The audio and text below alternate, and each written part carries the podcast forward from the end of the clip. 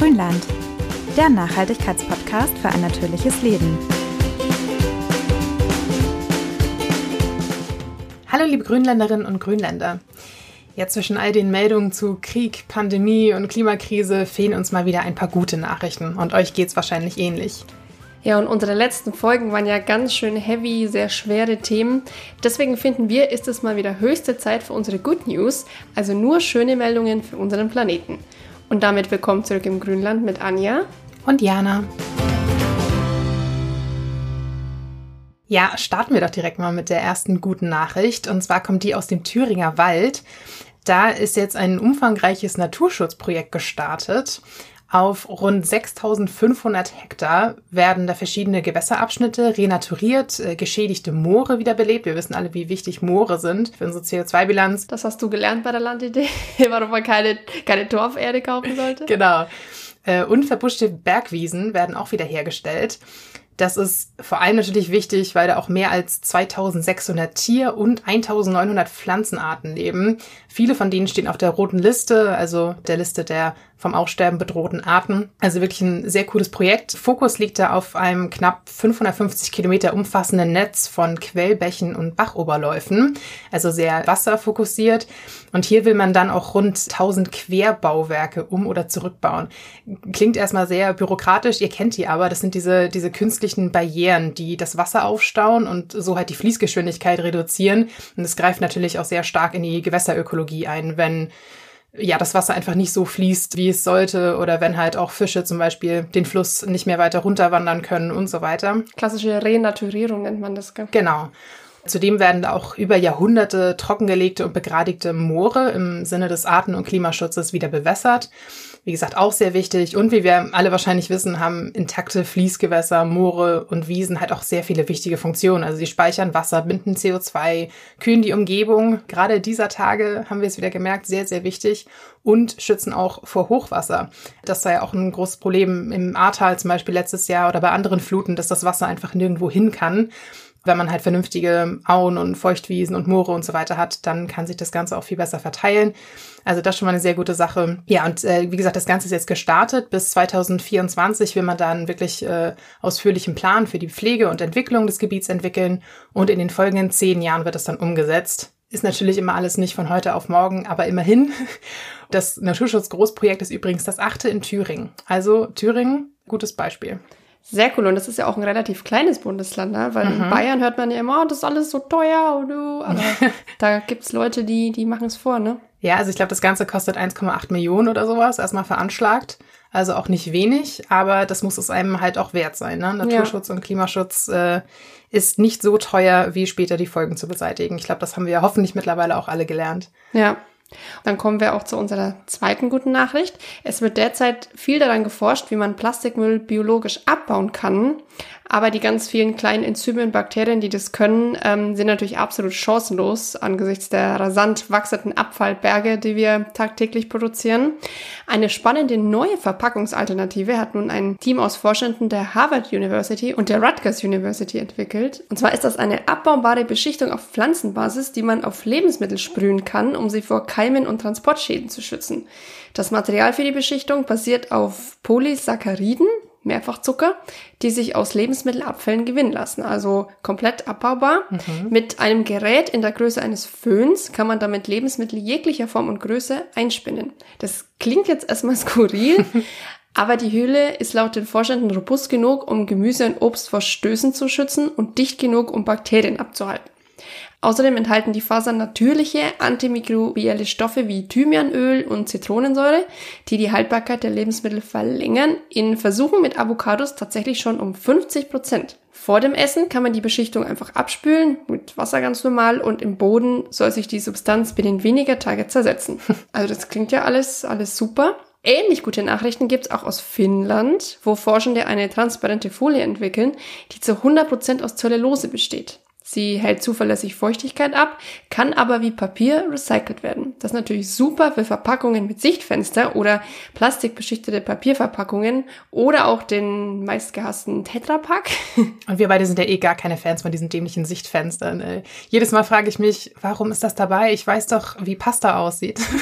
Bei Briefen finde ich es noch sinnloser, weil du kannst ja den Absender einfach draufschreiben oder den, den, also den Adressaten.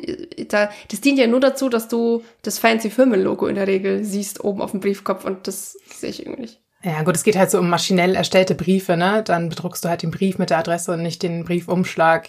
Also das kann ich schon noch nachvollziehen, aber auch da, das Problem ist halt immer, wenn man das nicht trennt, das Ganze kommt dann halt in Papiermüll ja normalerweise, weil der Großteil Papier ist. Ja. Und in der Papierrecyclinganlage wird das ganze Plastik zwar rausgefiltert, auch so von Bäckertüten und solche Sachen, aber dann wird es halt verbrannt. Also es wird halt definitiv nicht recycelt. Dazu ist unsere, mhm. unser System einfach nicht ausgereift genug. Deswegen alles, was man da einsparen kann, umso besser.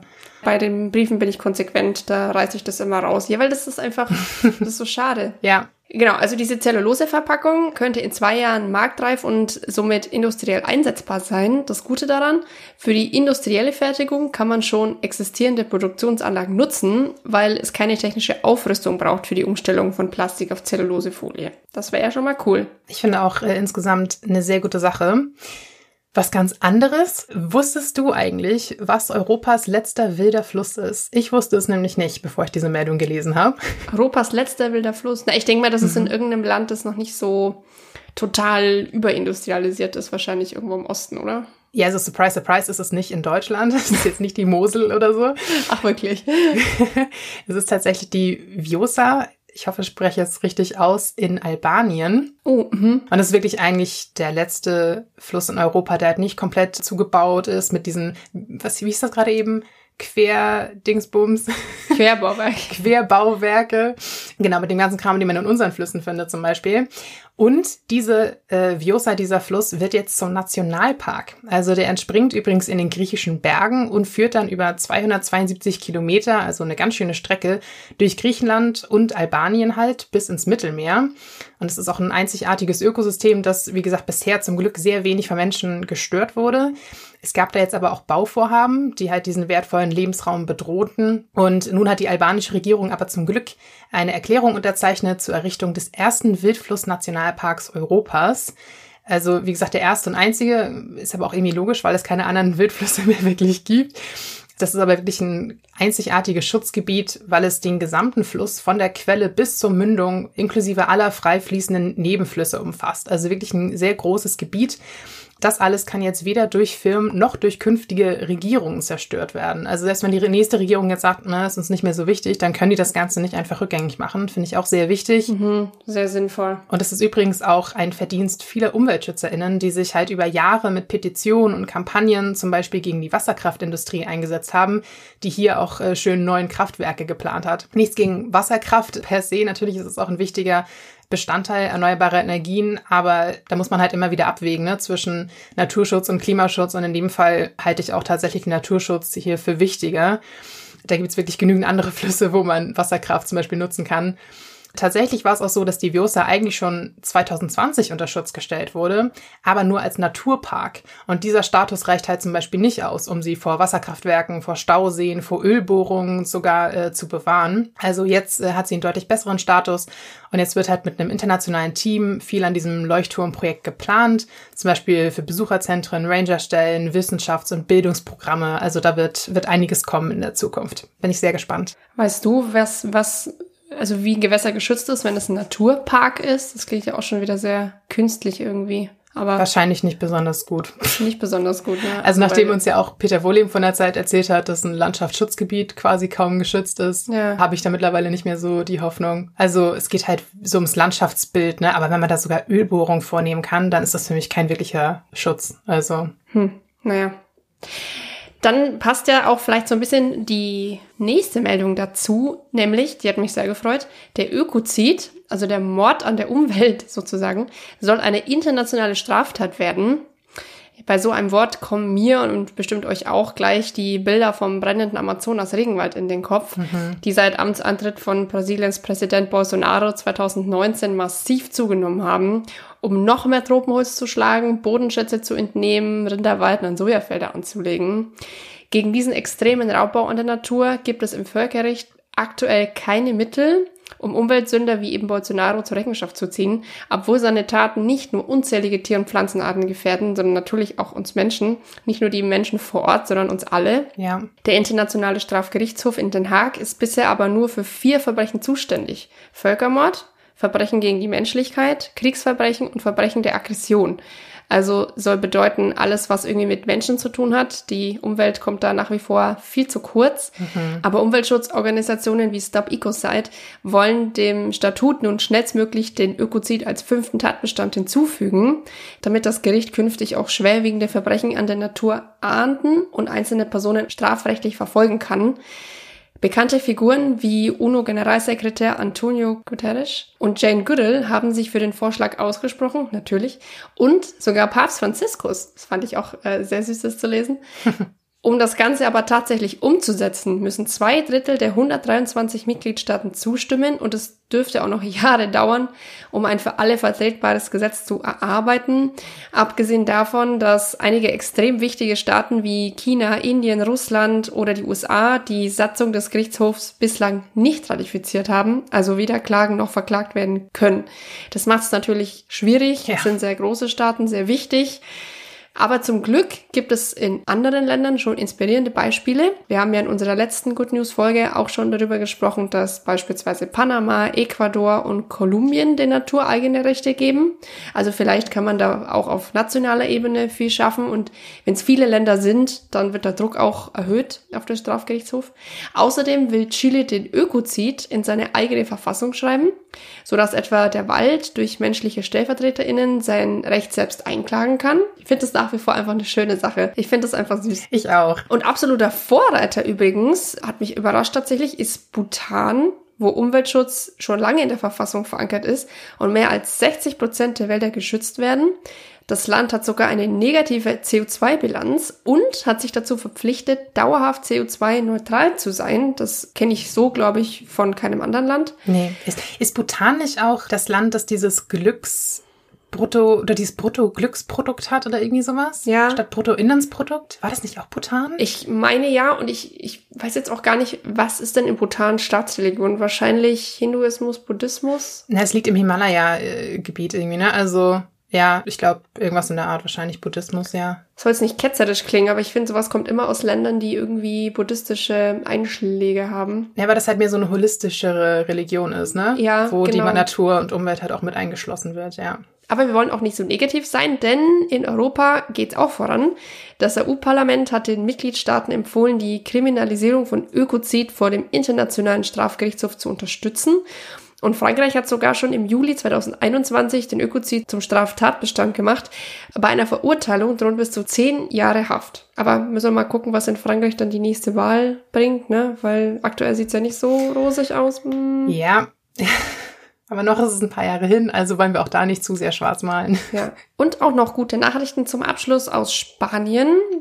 Dort wurde Europas größte Salzwasserlagune, das Mar Menor, zur juristischen Person erklärt. So hat es als erstes Ökosystem Europas eigene Rechte. Und das findet Anja süß. ah, das findet Anja süß. Ja, ich mag sowas. Ist doch irgendwie eine schöne Idee. Ja, ich finde das Konzept auf jeden Fall auch cool, dass man sagt, äh, nur weil die nicht selbst ihre Stimme erheben können, uns Menschen gegenüber, heißt es nicht, dass sie keine Stimme bekommen sollten. Ja. Also dann brauchen sie halt andere Leute, die sich dafür einsetzen. Aber ich finde es auch total wichtig, dass man sagt, hey, das ist nicht einfach nur irgendwie ein lebloses Objekt, das wertlos ist, mit dem wir machen können, was wir wollen, sondern das soll halt auch eigene Rechte haben. Ich finde das eine, eine sehr coole Sache. Ich hoffe, dass sich das noch weiter ausbreitet äh, in Europa und weltweit, ja. Wäre ich auch ein Fan davon, ja. Ja, und eine Nachricht mehr. Wir haben ja neulich recht ausführlich über die zunehmende Süßwasserknappheit beziehungsweise Trinkwasserknappheit aufgrund des Klimawandels gesprochen. Das wird natürlich auch immer mehr zum Problem für die Landwirtschaft. Und selbst Großbritannien wird seinem Ruf als Regennation nicht mehr gerecht. Also ihr habt es bestimmt auch mitgekriegt, gerade wurden hier mit Temperaturen von über 40 Grad Hitzerekorde gebrochen, Niederschläge bleiben aus, Dürreperioden werden immer mehr zur Norm und äh, auch da steht Klimaschutz, muss man sagen, nicht an oberster Stelle in Großbritannien und jetzt momentan sowieso nicht, wo sie wieder ihre nächste Regierungskrise am Rücken haben. Oh Mann. Aber auch da gibt es coole Ideen. Eine Farm an der schottischen Westküste zum Beispiel hat unter der Leitung des Startups äh, Seawater Solutions aus Glasgow ein besonderes Konzept entwickelt. Dort baut man nämlich Gemüse Gemüse im Salzwasser des Atlantiks an. Also man baut da auf äh, nicht mehr brauchbarem Ackerland oder auch bereits überschwemmtem Land äh, so künstliche Salzwasserökosysteme auf. Und das macht man, indem man tatsächlich Meerwasser auf das Gebiet pumpt oder es sogar überflutet. Also es klingt erstmal ein bisschen strange, aber da gedeihen dann Salzpflanzen wie Meerfenchel zum Beispiel. Also die kann man wirklich essen. Die kann man aber auch als, als Rohstoffe verwenden für Kosmetika, Biokraftstoffe oder Futtermittel für Meerespflanzen. Also echt eine sehr spannende Sache. Und dazu kommt, diese Salzgebiete schützen auch noch die Küsten vor Überschwemmung und Erosion und absorbieren 30 mal mehr Kohlenstoff als Regenwälder. Finde ich auch richtig krass. Wir haben ja auch gerade neulich ne, darüber gesprochen in der letzten Folge, wie wichtig Algen und so weiter für die CO2-Absorption und Sauerstoffproduktion im Meer sind. Also das sollte man echt nicht unterschätzen. Also wir sind ja große Phytoplankton-Fans, auch Anja und ich. Und auch noch was Cooles, die Erträge sind tatsächlich auch ziemlich hoch. Das erwartet man vielleicht nicht, aber hier wächst zehnmal so viel wie auf einem offenen Feld, wie man das normalerweise kennt. Und äh, diese künstlichen Salzwiesen nutzen außerdem nur erneuerbare, netzunabhängige Systeme, was sie wirtschaftlich rentabel und halt auch nachhaltiger macht. Das einzige Problem ist, dass dieses Projekt in Schottland halt recht arbeitsintensiv und auch stark saisonabhängig ist. Aber es gibt auch andere Projekte, äh, wie zum Beispiel die Stiftung Salt Farm in den Niederlanden. Und die hat bewiesen, dass auch konventionelle Kulturen wie Kartoffeln und Kohlgemüse zum Beispiel höhere Salzmengen als üblich vertragen können. Also auf einem Hof in der Nordsee wurden sie da mit einer Mischung aus Meer- und Süßwasser angebaut. Und das hat tatsächlich erstaunlich gut funktioniert.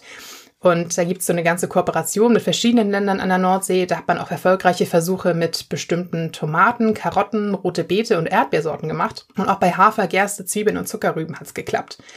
Also äh, total spannend und auch eine mögliche Lösung für das weltweite Problem der Bodenversalzung. Das ist nämlich auch eine Folge des Klimawandels. Nämlich wenn Meerwasser das Land überflutet oder halt von unten durch den Boden sickert. Ihr findet es vielleicht auch noch ein bisschen merkwürdig, die Idee, dass man irgendwie in Salzwasser Gemüse anbaut. Und der Ansatz stößt bisher auch noch auf viel Skepsis in der Branche leider, obwohl es, wie gesagt, nachweislich funktioniert. Aber ich meine, die Landwirtschaft hat sich halt schon immer gewandelt und äh, dieser neue Umgang mit Wasser hat auf jeden Fall viel Potenzial und wie gesagt, wir müssen da irgendwas ändern. Und das finde ich auf jeden Fall schon mal eine, eine coole Idee und, und gut, dass es in verschiedenen Versuchen schon funktioniert hat. Und wenn die Pflanzen das Salzwasser aus dem Boden sehen, könnte ich mir auch vorstellen, dass das generell weniger gesalzt werden muss, oder? Ich meine, in den Pflanzenadern speichert sich doch sicher was ein davon und dann. Du meinst, dass man in Zukunft Kartoffeln nicht mehr salzen muss? Vielleicht. Das wäre ein nicer Nebeneffekt, finde ich. Ja, das wäre natürlich cool. Spannende Frage, habe ich noch nicht geklärt, aber versuche ich mal rauszufinden. habe ich mich nur gerade gefragt, ob die Salatblätter dann nicht sehr salzig sind, aber. Also die sind halt, wie gesagt, in der Mischung aus Salz und Süßwasser werden die dann hauptsächlich angebaut, ne? Also okay. nicht alles äh, nur reines Salzwasser, aber ja, kann natürlich trotzdem sein, ja. Hm. Mir gefällt. Das waren sehr viele sehr schöne Nachrichten. Ich muss sagen, mir gefällt diese diese Kategorie immer sehr. Aktuell schaut es ja auch wieder etwas düster aus, mhm. aber sowas baut mich echt immer auf. Und was, was mich auch aufbaut? Na. Meine absolute Lieblingskategorie. Wir sagen das immer so, es ist ja eigentlich unsere einzige, die wir außerhalb der Interviews so haben, aber mir taugt die nach wie vor.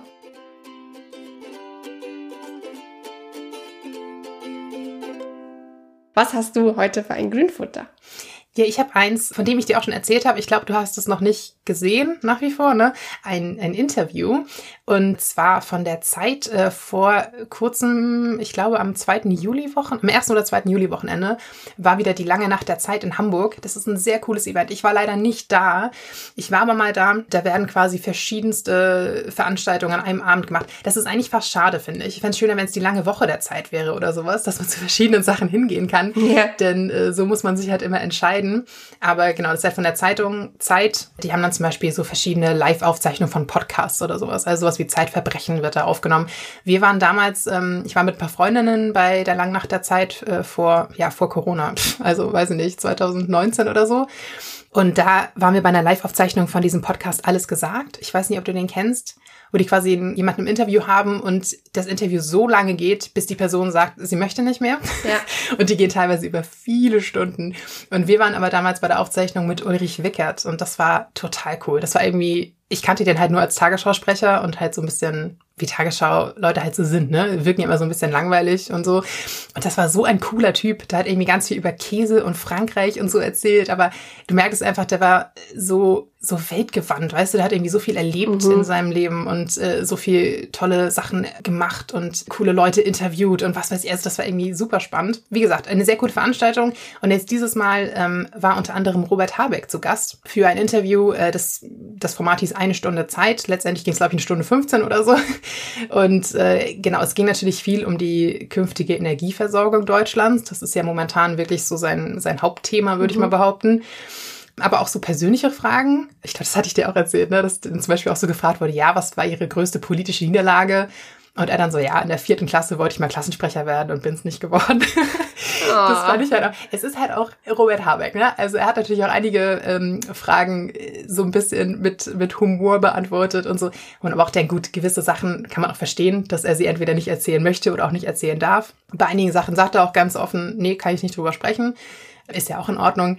Aber wir beide mögen ja Robert Habeck tatsächlich äh, sehr gerne und ich finde so seine Persönlichkeit kam in dem Interview ganz gut raus. Und es geht halt auch viel ja so um Aufgaben und Verantwortung der Politik, ne? Also wo wir immer sagen so oder wo dann die FDP ja oft irgendwie sagt, ja, das muss der Markt regeln, sagt er halt so, nee, das muss die Politik regeln in dem Fall. Da müssen wir aktiv eingreifen und mhm. man kann nicht immer alles den Unternehmen und irgendwelchen Wirren des Kapitalismus überlassen und so weiter. Also Fand ich echt irgendwie ein spannendes Interview. Man kann es nachschauen. Wir verlinken euch die Seite. Es gab noch einige mehr Livestreams von dieser langen Nacht der Zeit. Es gab auch ein Panel zum Beispiel über eine Utopie, ja, nachhaltige Utopie, wie wir uns das vorstellen, wie meine Gesellschaft aussehen könnte in ein paar Jahrzehnten und so weiter. Echt ganz spannende Themen. Schaut mal in die Show Notes, verlinken wir euch das. Ich mochte auch seine Antwort auf die Frage, wo, ich weiß nicht, in welcher Show es war, äh, und er gefragt wurde, was er denn davon hält, dass, dass Leute, die gute Entscheidungen treffen, dafür finanziell belohnt werden.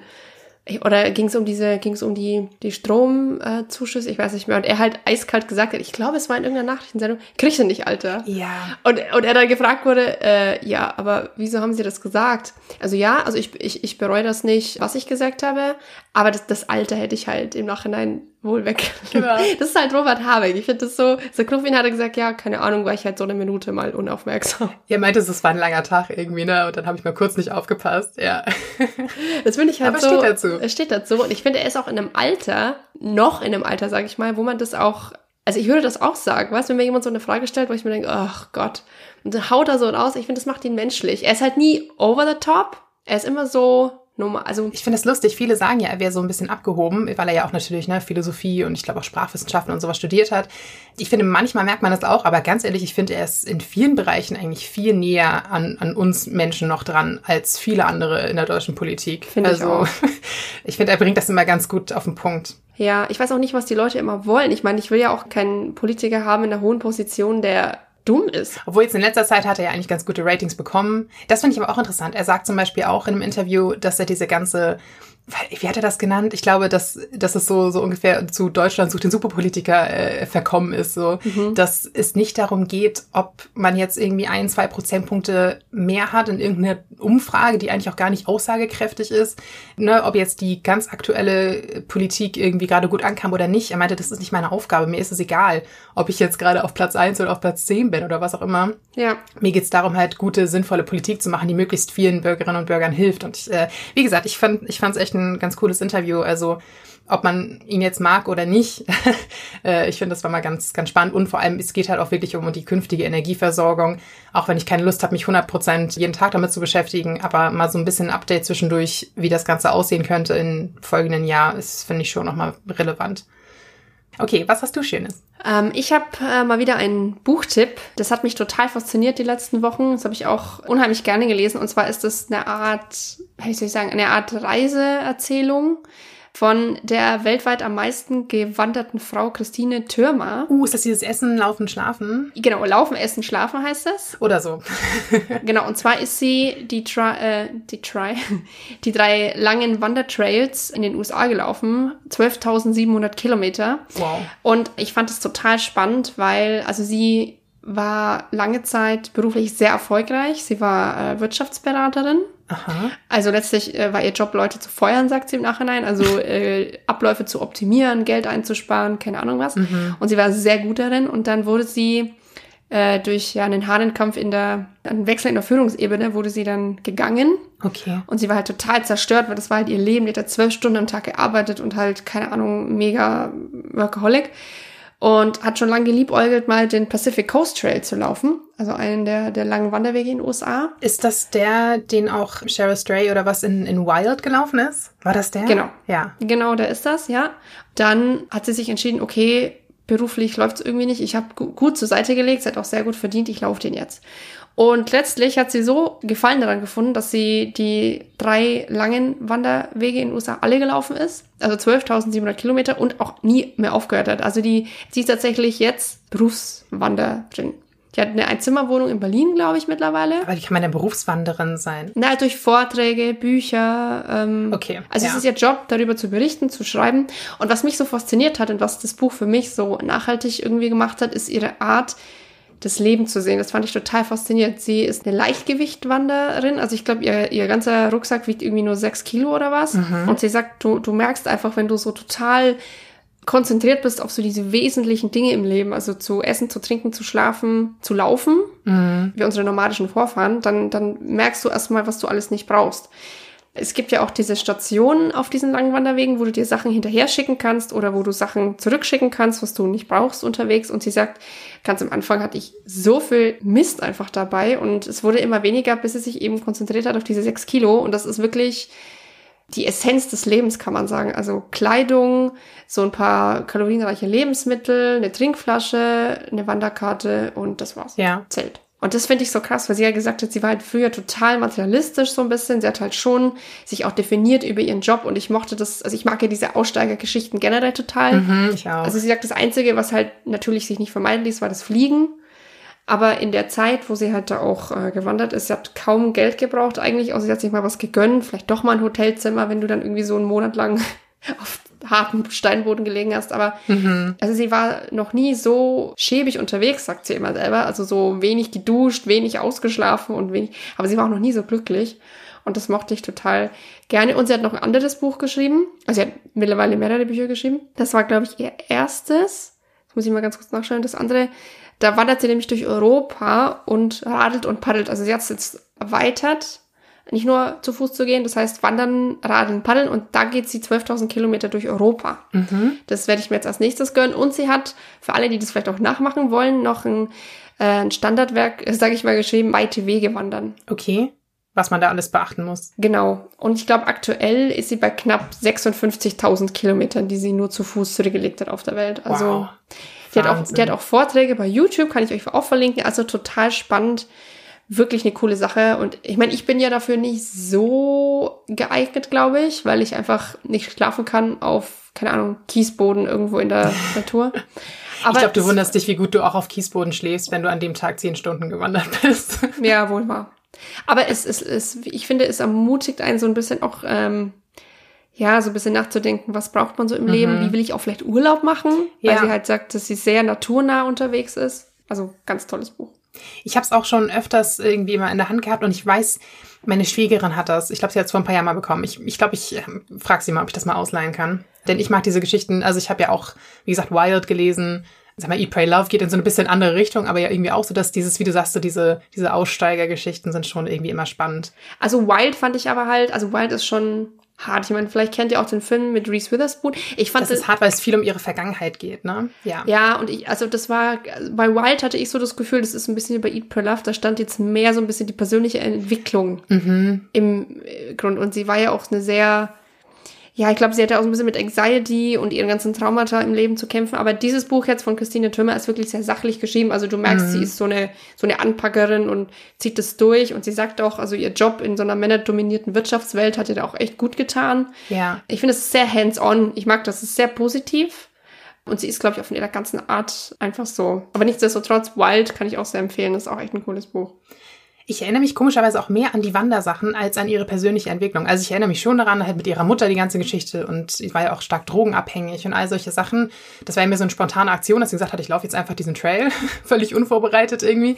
Ja. Aber ich erinnere mich lustigerweise wirklich mehr an die, an die Wanderaspekte auch in dem Buch. Vielleicht auch einfach, weil die mich noch mehr interessiert haben. Das klingt so hart. Also ihr Leben war schon auch äh, interessant, aber es ist halt auch, ja, nicht, nicht ganz einfach zu lesen. Ja, sehr cool. Also wenn ihr auch noch schöne Tipps für uns habt, äh, dann lasst es uns gerne wissen. Schickt uns eine Mail oder schreibt uns per Instagram. Und genau, wie immer, ihr wisst es, ratet unseren Podcast gerne, empfehlt uns sehr gerne weiter an Leute aus eurem Umkreis. Ansonsten hören wir uns in zwei Wochen wieder. Bis dahin. Tschüss.